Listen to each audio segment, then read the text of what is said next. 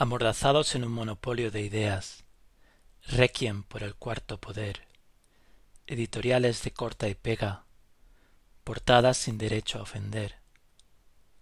en el lado equivocado de la historia, saqueando tiendas por placer, sillas que se estrellan contra el raciocinio, la masa despojada de su ser, opresores oprimidos por castigo, negros víctimas por su piel, mujeres asaltando las iglesias, pezones censurados en la red, idiotas de todos los partidos, élites creadoras de estupidez. Creíamos ser libres cuando sólo éramos culpables por nacer.